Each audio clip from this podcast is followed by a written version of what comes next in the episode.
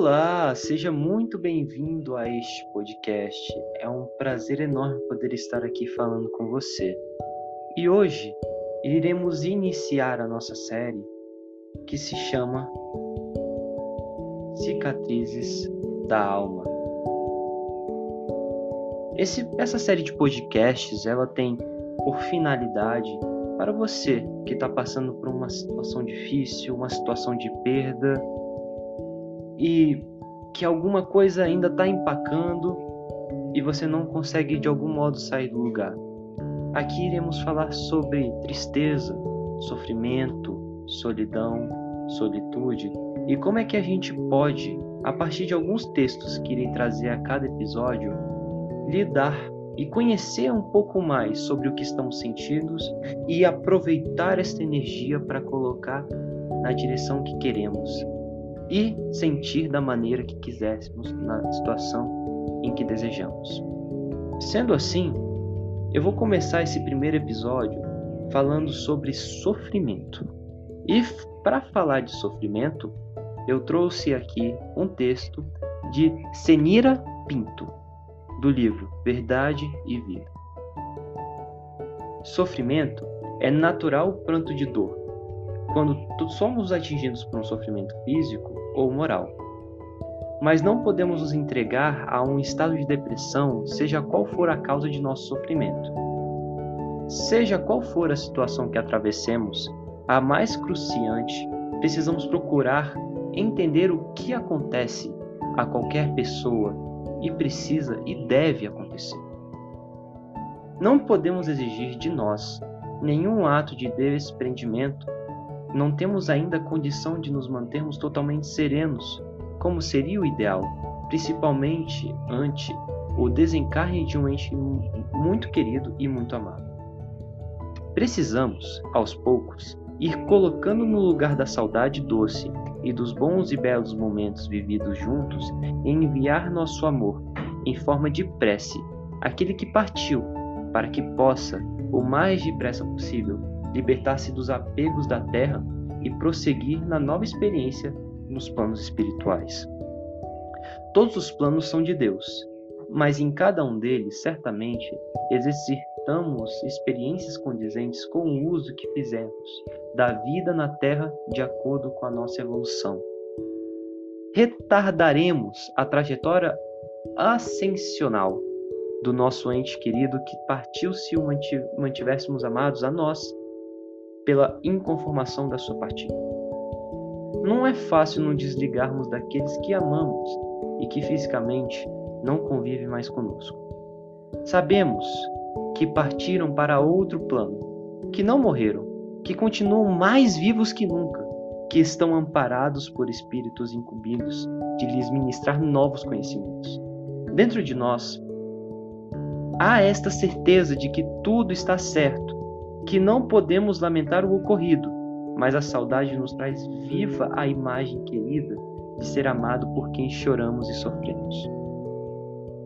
Entreguemos, pois, nossa dor nas mãos de Deus e peçamos força, coragem, compreensão, para que nos condizéssemos de que os entes queridos, apartados de nossas convivências brevemente, poderão nos ajudar, bem como os quantos vivem em sofrimento. Louvemos a Deus pela oportunidade de nos ter dado para conviver conosco por tantos anos, um ser que nos deu tanto amor e alegria, capaz de nos deixar saudade. Um dia, com maior vivência, aceitaremos as ocorrências da vida com o coração imperturbável em seu amor, vivendo um estado de união que será nossa bênção nas mutações da existência, em que nos foi dado aprender as lições que preparam as grandes almas.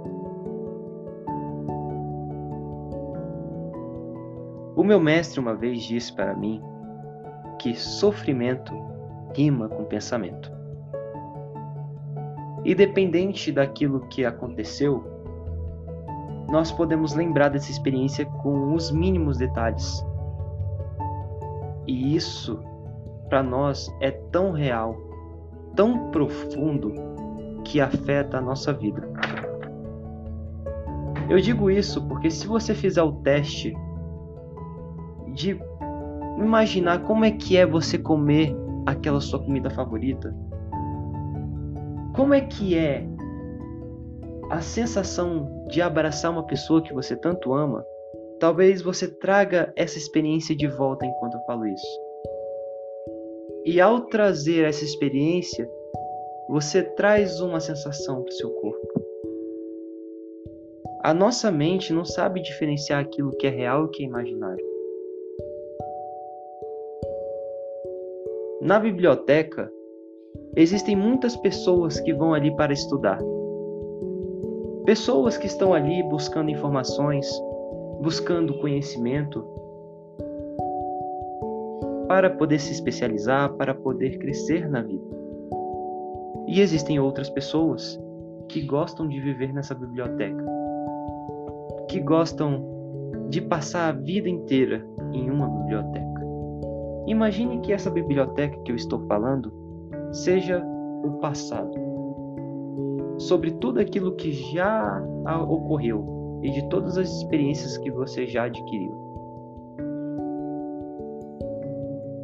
Viver numa biblioteca pode ser tão prejudicial para a sua saúde quanto você se alimentar de uma maneira incorreta. O que eu estou dizendo aqui não significa que você precise necessariamente deixar de ir para a biblioteca, fechar os olhos para a situação que ocorreu e dizer que está tudo bem. E sim, abrir o coração, acolher o sentimento que você está tendo neste instante. Se é sofrimento, acolhe. Se é tristeza, acolha. E assim você começa a criar possibilidades. Dizem que existem sentimentos bons e ruins. Eu vejo que um é o freio e outro é um acelerador do carro. O carro ele precisa dos dois para que ele consiga chegar ao seu destino. Se houver uma curva e eu continuar com o pé no acelerador, esse carro pode capotar. Ao mesmo tempo, se eu andar com o pé no freio, talvez eu não chegue nesse lugar nunca. E é por isso que precisamos encontrar o equilíbrio. Dizem que a tristeza é um grande sinal para a gente se motivar. Muitas pessoas se motivam com o sentimento de tristeza. Dizem que tristeza gera aprendizado. Mas e o sofrimento? O sofrimento, se fosse para eles nos dizer alguma coisa, seria mostrar que estamos em algum limite sobre alguma situação, seja na vida familiar, seja na vida profissional, seja na vida pessoal. E que essa limitação ela chegou num ponto em que, se passar mais um pouco, nós podemos chegar até mesmo no próximo nível. Uma coisa que antigamente considerássemos difíceis, como andar, como falar quando éramos pequenos, quando estávamos aprendendo, estamos em pleno desenvolvimento físico e motor. E para agora, para uma situação em que nós conseguimos fazer isso, talvez sem pensar. Logo, eu pergunto a você que está aqui me ouvindo: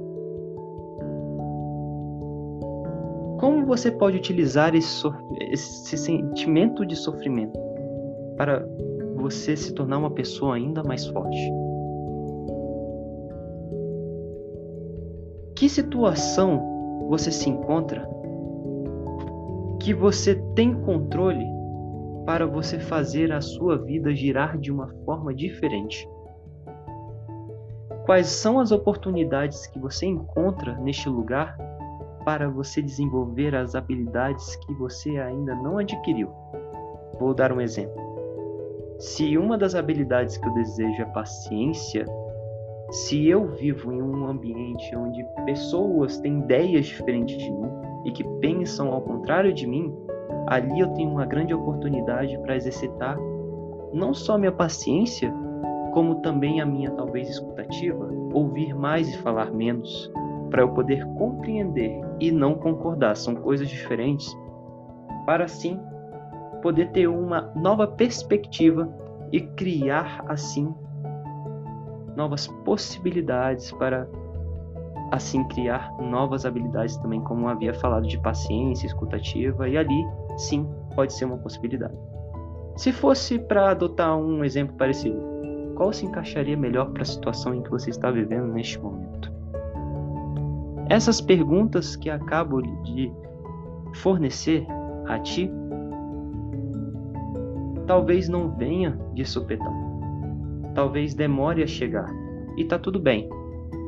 Eu costumo dizer que as respostas chegam no momento certo, quando estamos abertos a poder recebê-las. Então respire essas perguntas e aguarde para o nosso próximo episódio. Eu vou ficando por aqui. Muito obrigado pela sua atenção e tenha sempre um excelente dia que hoje você consiga fazer a grande diferença em sua vida.